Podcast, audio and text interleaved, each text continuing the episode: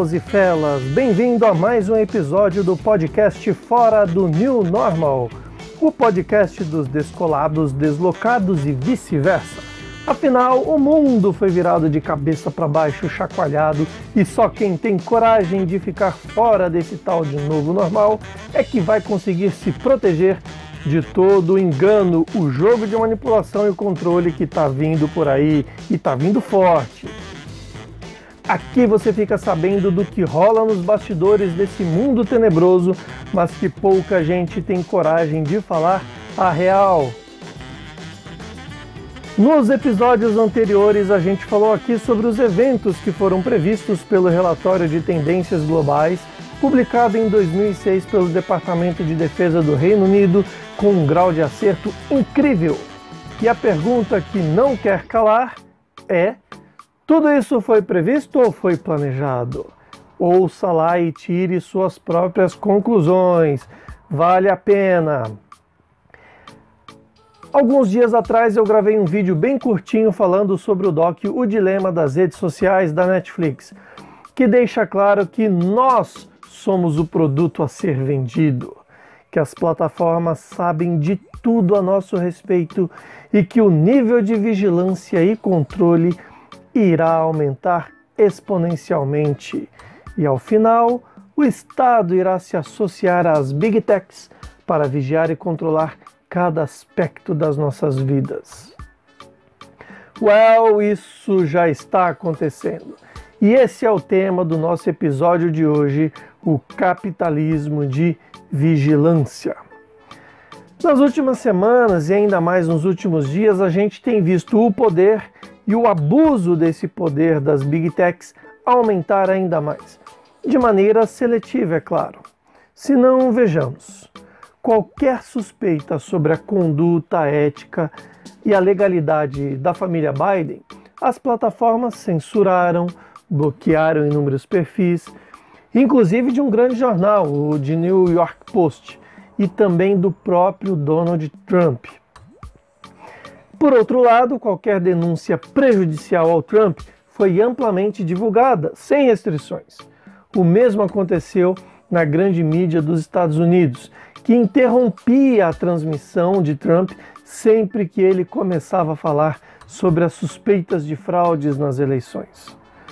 O fato é, as plataformas sociais têm um viés ideológico, assim como a grande mídia, e o aplique em seus algoritmos para abafar qualquer conteúdo que não siga sua narrativa. Nesse caso, a narrativa progressista. Mas isso, gente, não vem de hoje. Tem uma expressão conhecida como efeito de manipulação dos motores de pesquisa, SEMI em sua sigla em inglês, que foi usada em agosto de 2015 por Robert Epstein e Ronald Robertson, dois pesquisadores americanos que demonstraram que era possível prever o voto de 20% ou mais de eleitores indecisos em função dos resultados que o Google oferecia. Em vários artigos e entrevistas, Epstein afirma que, em alguns grupos demográficos, até 80% dos eleitores podiam mudar suas preferências eleitorais de acordo com os resultados oferecidos pelo Google. Quem diria, hein? Inteligência artificial devidamente doutrinada. Numa revelação feita pelo Project Veritas, diretores do Google já se mostraram contrariados com o resultado das eleições de 2016 e afirmaram que não permitiriam que isso acontecesse novamente em 2020. Eles estão cumprindo com a sua promessa. Fellows e felas, esqueçam a tal da democracia, esqueçam a liberdade, porque tudo isso foi destruído. E sinto lhes informar, não tem mais volta. Sem querer ser pessimista. Nem importa tanto mais quem vai ganhar, quem vai perder nas eleições americanas, assim como nas eleições brasileiras. Como disse a Dilma, todo mundo vai perder porque o objetivo maior é desacreditar o sistema, é mostrar que ele não é confiável e que, portanto, deve ser substituído. Esse é o propósito. O objetivo final é mostrar que os países não são capazes de manter suas instituições e estruturas funcionais, saudáveis e livres de corrupção. Aqui no Brasil, isso está sendo feito sistematicamente pelo STF, pelo TSE. Ninguém mais se sente confortável com os rumos do nosso Estado, uma vez que as instituições não são confiáveis. Há ingerências entre os poderes, especialmente pelo STF, e um governo, por exemplo, atual legitimamente eleito, não consegue implantar seu plano de governo sem ter praticamente todas as suas ações judicializadas constantemente. O STF, o TSE, não está preocupado se o povo vai se escandalizar. Na verdade, escândalo é justamente o que eles querem e precisam provocar para implantar a agenda. Uma das agendas, ou a agenda, mora o grande guarda-chuva de tudo isso, é a Agenda 2030, que é bela por fora, mas é completamente estragada por dentro e a gente ainda vai falar sobre isso em episódios futuros. Bom, quem me conhece sabe que há muito venho falando que 1984 chegou. Eu estou me referindo ao Estado totalitário que controla cada aspecto da vida do cidadão através do Big Brother e da novilíngua. Estou fazendo referência ao livro 1984 de George Orwell. Se não leu, leia. Eu acredito que nem mesmo Orwell tinha noção de que a vigilância seria tão maior e tão mais intensa do que a proposta em seu livro. Por exemplo, o Google já tem um sistema há, há muitos anos que é capaz de monitorar o ruído do seu ambiente e identificar preferências, comportamentos só pelo som do seu ambiente. A Verizon, que é uma importante empresa de telecomunicações, tem aí há muitos anos patenteado uma tecnologia que lê seus gestos e expressões faciais por qualquer equipamento eletrônico como TVs e smartphones. Te conhecendo, podendo identificar o seu humor, o seu estado de espírito. E a gente sabe que essas tecnologias fazem isso ainda que você não esteja com a câmera do seu celular ou computador ou televisão ligada. Eu, por exemplo, eu tive uma experiência que vivi uns dias atrás. Faz pouco tempo que eu uso óculos, no meu caso, para leitura e descanso. Eu comprei os óculos, vem aquela flanelinha de limpeza, eu não me preocupei em perguntar é, para a ótica como é que de, deveria limpar. Achava que esfregando a flanelinha era suficiente aí, né? E eu fazia isso o tempo todo, reiteradamente, eh, na medida que usando os óculos, estava lá esfregando a, flanelinha. Só que eu percebi, depois de um tempo, que isso não adiantava mais. Eu esfregava, esfregava e as manchas continuavam ali na, na lente dos óculos, naquela né? gordura tal. Aí eu pensei, falei, poxa, eu preciso pesquisar como que eu limpo óculos, né? Aqui em casa mesmo tal. Mas nessa de fazer uma coisa aqui, fazer outra coisa ali, eu não pesquisei, o tempo foi passando e eu continuava a esfregar os óculos, só que cada vez com mais frequência. Até que de repente, quando eu acessei o YouTube, a primeira indicação de vídeo que apareceu no meu perfil, qual foi? Exatamente como limpar seus óculos em casa. Pessoal, preciso dizer mais alguma coisa? Eu não cheguei a pesquisar sobre isso, eu não cheguei a verbalizar isso, eu só pensei. Não é que a, a tecnologia leu meu pensamento, mas estava me filmando o tempo inteiro, mesmo com a minha câmera desligada. Então, via ali o meu esforço e a frequência com que eu esfregava cada vez e tentava limpar meu óculos cada vez mais e mais, até que me foi sugerido um vídeo para aprender a limpar os meus óculos em casa. Eu não conheço o melhor nome para definir isso do que o proposto pela professora de Harvard e escritora Shoshana Zuboff em seu livro A Era do Capitalismo de Vigilância. Você não precisa nem comprar, viu? Eu consegui baixar esse livro aí é, na internet, ele está em inglês, mas é, você pode baixar o livro e, e, e ler que você vai ficar de cabelo em pé. Então, essa expressão capitalismo de vigilância ela é usada e foi popularizada por ela, significando um novo gênero de capitalismo que monetiza dados adquiridos por vigilância, por controle digital, via modernos equipamentos pessoais de comunicação que estão completamente dominados pelas grandes corporações norte-americanas do Vale do Silício, na Califórnia, falando especificamente do Vale do Silício, mas a gente sabe que a China isso também vem forte. Então ela, é, é, ela disseca o jogo duplo das redes sociais. Se por um lado é, elas nos conecta, por outro nos engana. E nos programa, isso também está sendo dito naquele é, documentário, o Dilema das Redes Sociais, então nos programa para agirmos conforme as suas premissas, seus interesses e os seus vieses tal qual a TV sempre fez, mascarando a realidade. Então as grandes plataformas estão fazendo exatamente o mesmo neste exato momento.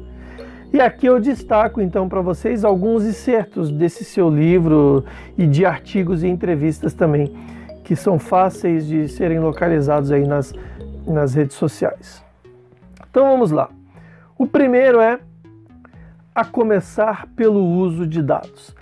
As redes coletam tudo a nosso respeito, quer estejamos ou não conscientes disso. É um engano pensar que nós controlamos o que as redes podem ou não coletar ou saber a nosso respeito.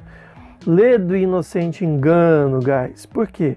Porque na verdade, a quantidade de informação que nós emitimos involuntariamente, né, espontaneamente, é muito maior do que aquela que a gente ativamente coloca, posta nas redes sociais através de textos, vídeos e, e fotos, por exemplo. Uma segunda coisa, o rastro digital que deixamos aí com a nossa navegação, por exemplo, é muito mais precioso para esse pessoal.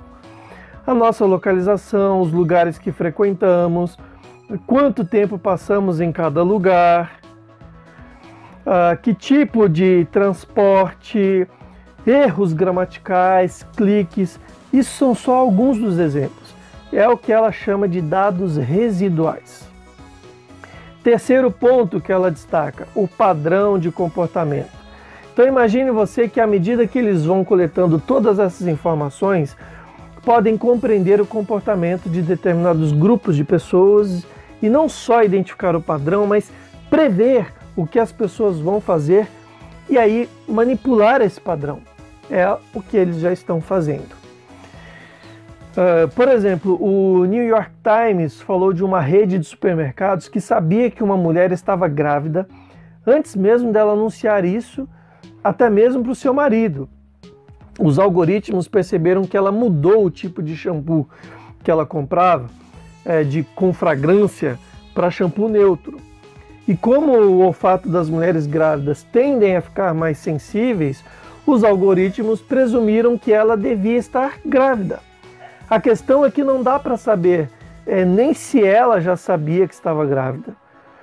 O fato é que o pai, por exemplo, só desconfiou porque ele também começou a receber ofertas para compras de produtos para bebês.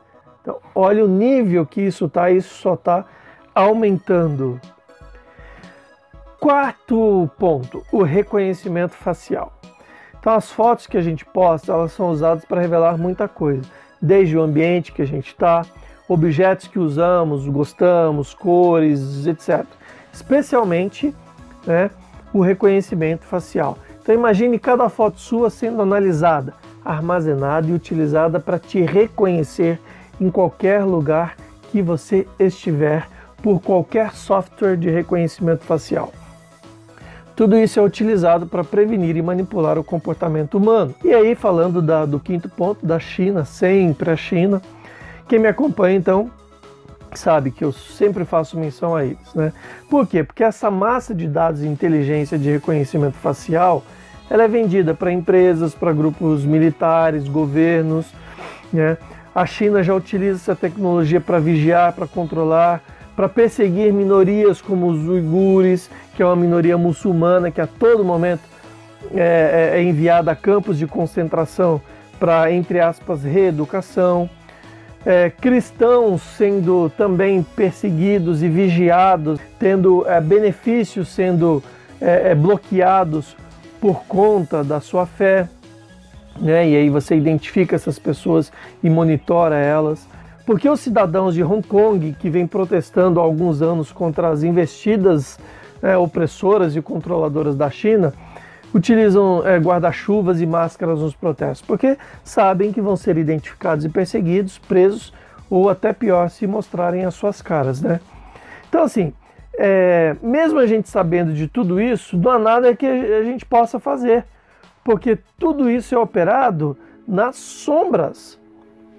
Você vai continuar tocando a sua vida, curtindo, trabalhando, cuidando aí dos seus problemas só que esse monstro vai ficando cada vez maior e maior e mais poderoso e incontrolável.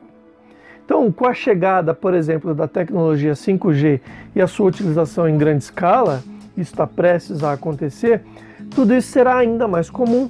Então, nós já temos chips com tecnologia 6G que já estão sendo testados, que já são 100 vezes mais poderosos que a tecnologia 5G que por sua vez está dando um salto substancial em comparação com o 4G. Essa, gente, será a maior revolução e evolução tecnológica e industrial da história da humanidade. Não tem, não tem precedentes. Isso vai impulsionar as mudanças de todos os paradigmas e contratos sociais da nossa sociedade. Nada, absolutamente nada, será como antes. É o tal do novo normal. E nós não podemos ficar alheios a tudo isso, fellows e fellas. É a nossa privacidade, nossa liberdade, nossa vida, nosso futuro e o futuro dos nossos filhos que está em jogo. Um outro ponto que a gente destaca nesse tal de capitalismo de vigilância são as mensagens subliminares. O Facebook, desde os seus primórdios, tem feito experimentos para ver o quanto suas funcionalidades podem influenciar os comportamentos e as emoções humanas. Então eles descobriram que podem e podem muito. E aí em seguida eles descobriram que podiam manipular esses comportamentos. Aqui é que a coisa fica interessante e ao mesmo tempo tenebrosa. Se as técnicas de programação das massas são conhecidas há décadas, até mesmo antes da própria criação da TV, Imaginem o estado no qual estamos, com tantos conhecimentos sobre neurociência, psicologia, sociologia, comportamento humano, é, que foram acumulados durante toda a nossa história humana e aprofundados exponencialmente com as tecnologias do último século e ainda mais da última década. Sétimo ponto: módulos de atração. E se eu lhes disser que o Pokémon Go não foi criado pela Niantic Labs, mas pelo próprio Google. John Hanke, que criou o Google Earth a pedido da CIA, foi quem liderou o desenvolvimento do Pokémon Go, cujo propósito não é entreter, mas colocar as pessoas onde eles querem colocá-las. As pessoas, ou melhor, as empresas contratam a Niantic Labs para ter um Pokémon próximo do seu é, estabelecimento. E aí isso aumenta o fluxo de pessoas e potenciais compradores. Então o Pokémon Go não é um joguinho inocente criado por uma empresa de brinquedos. Pokémon Go é uma versão física do capitalismo de vigilância online. Enquanto no online as empresas pagam pelos cliques em seu site, produtos, etc., no Pokémon Go as empresas pagam pelas que eles chamam de passadas, né? ou seja, colocar pessoas reais com seus pés ou passadas diante de negócios reais. Então é a quantidade de pessoas que caminham é, próximos ao seu negócio é, para capturar pokémons e aí comprarem de você. Então as empresas compram módulos que atraem pessoas ao seu negócio, daí o termo módulos de atração. É esse o jogo, pessoal levar você para um lugar que nós previmos e queremos que você esteja. Então isso se aplica tanto ao mundo real quanto ao mundo virtual. A lógica é exatamente a mesma. E sabendo de tudo isso, Por que é que as pessoas continuam a ignorar os fatos? Porque toda essa tecnologia nos fornece conveniência. Elas facilitam a nossa vida, nos torna preguiçosos, lenientes. Por exemplo, eu precisei de um dia inteiro apenas para preparar o roteiro e o conteúdo para esse podcast. Sem contar as inúmeras horas de, de pesquisa, leitura de livros, sites, vídeos, artigos e por aí vai. Então poderia ter separado esse tempo para ver filmes ou séries ou é, qualquer outra coisa que me fosse conveniente, mas eu não fiz. Então esse é o nosso maior desafio: resistir à tentação de nos entregar às conveniências e facilidades que esse mundo digital nos oferece. Para quê? Para a gente poder se dedicar a coisas realmente importantes e essenciais: família, amigos, propósito de vida. Mas não se engane, ainda que você se desconecte, eles vão saber, eles vão continuar nos vigiando, nos controlando, invadindo nossas casas, nossos carros, nossos trabalhos. O mundo se tornou uma grande plataforma digital. Eu costumo dizer o seguinte, que a Terra não é plana, mas o mundo é. Então o problema é que além da nossa privacidade, que já foi para o saco mesmo, a gente já entregou ela de mão beijada por conta dessas conveniências, a nossa liberdade que também está sendo retirada. E eu, quando digo isso, digo em escala mundial. É possível para o Facebook, Google, YouTube, Twitter, Instagram e, demais plataformas mudarem o comportamento, as emoções e o humor de praticamente a humanidade inteira, apenas selecionando o que deve ser mostrado, evidenciado, compartilhado, bloqueando o que não interessa para eles e expandindo aquilo que interessa. Pessoal, esse é o maior conluio jamais feito entre grandes empresas de tecnologia, a grande mídia, organismos supranacionais e governos de várias partes do mundo. E esse conluio é o que está determinando os resultados das eleições americanas de um jeito ou de outro, e os resultados das eleições brasileiras também. Então, é, assim como termina o filme de Social Dilema, o Dilema das Redes Sociais da Netflix, o que especialistas e mesmo é, a professora de Harvard e, a escritora Shoshana Zuboff, que é, no final das contas, ela é uma marxista declarada, o problema é que o que eles propõem como solução é a regulação e o controle pelo Estado. Esse pessoal não cansa de depender e de clamar pelo Estado para resolver esse tipo de problema.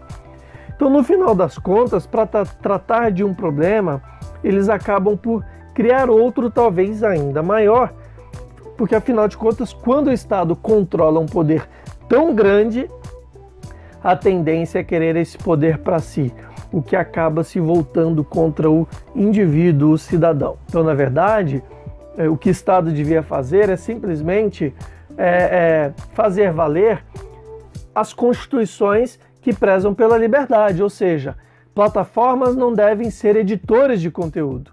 As plataformas não devem julgar o conteúdo, devem dar a oportunidade de todo mundo se manifestar igualmente. E aí, quem se sentiu ofendido, atacado, qualquer coisa, entre pelos meios legais, acione a justiça e vá é, buscar os seus direitos. É simples assim. Nós temos que, que fazer o filtro das informações é, que são colocadas para nós através da grande mídia, que é uma grande manipuladora, e através das redes sociais que tem intensificado esse tipo de, de, de regulação. Né? Então, quanto maior consciência nós tivermos sobre tudo isso, mais podemos nos prevenir. Esse, pessoal, é o objetivo desse podcast né, mostrar para você, alertar você o que está acontecendo nas sombras, nos bastidores.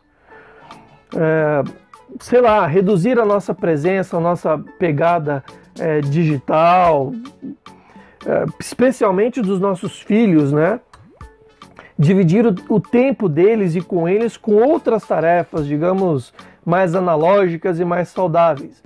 ainda que isso seja extremamente difícil, eu sei. Eu tenho um filho de 5 anos que adora uh, Minecraft e outros jogos aí, que se a gente não cuidar, ele só faz isso o dia inteiro, ainda mais agora que as crianças estão enclausuradas, não podem ir para a escola, quase não tem opção de passeio, né? Então a gente precisa minimizar os efeitos disso, ensiná-los, estar com eles, vigiá-los para que eles não é, entrem nessa, nessa espiral maluca de controle de manipulação.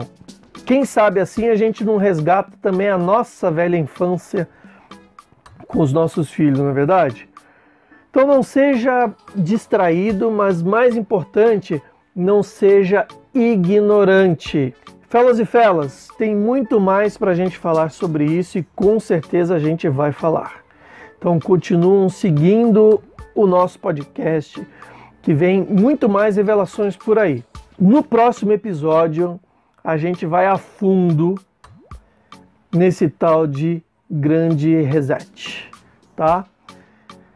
Se você não ficou sabendo ainda, você já pode começar a se informar, mas eu vou trazer com profundidade o tema para você entender o que, que está acontecendo e como que a gente tem que se prevenir, se cuidar, porque 2021 promete, você não pode perder o próximo episódio. Então, se você curtiu esse conteúdo, por favor, espalhe, comente. Pessoal, não é fácil fazer esse tipo de conteúdo estamos sendo censurados, o alcance é extremamente reduzido, os meus canais são pequenos, mas eu não me importo com isso. Se meia dúzia de pessoas que ouvem perceberem o valor dessa informação, desse conteúdo, já vai ser uma grande coisa. Mas me ajude a compartilhar, me ajude a dividir isso com mais pessoas. Tá? Então, o mundo nos vigia, esteja atento e vigie também a sua própria vida, a vida da sua família. Me acompanhe lá no Telegram e nas demais redes sociais e não se esqueça jamais, até rimou, né? Sobre tudo que se deve guardar, guarda o seu coração, porque dele procedem as saídas da vida.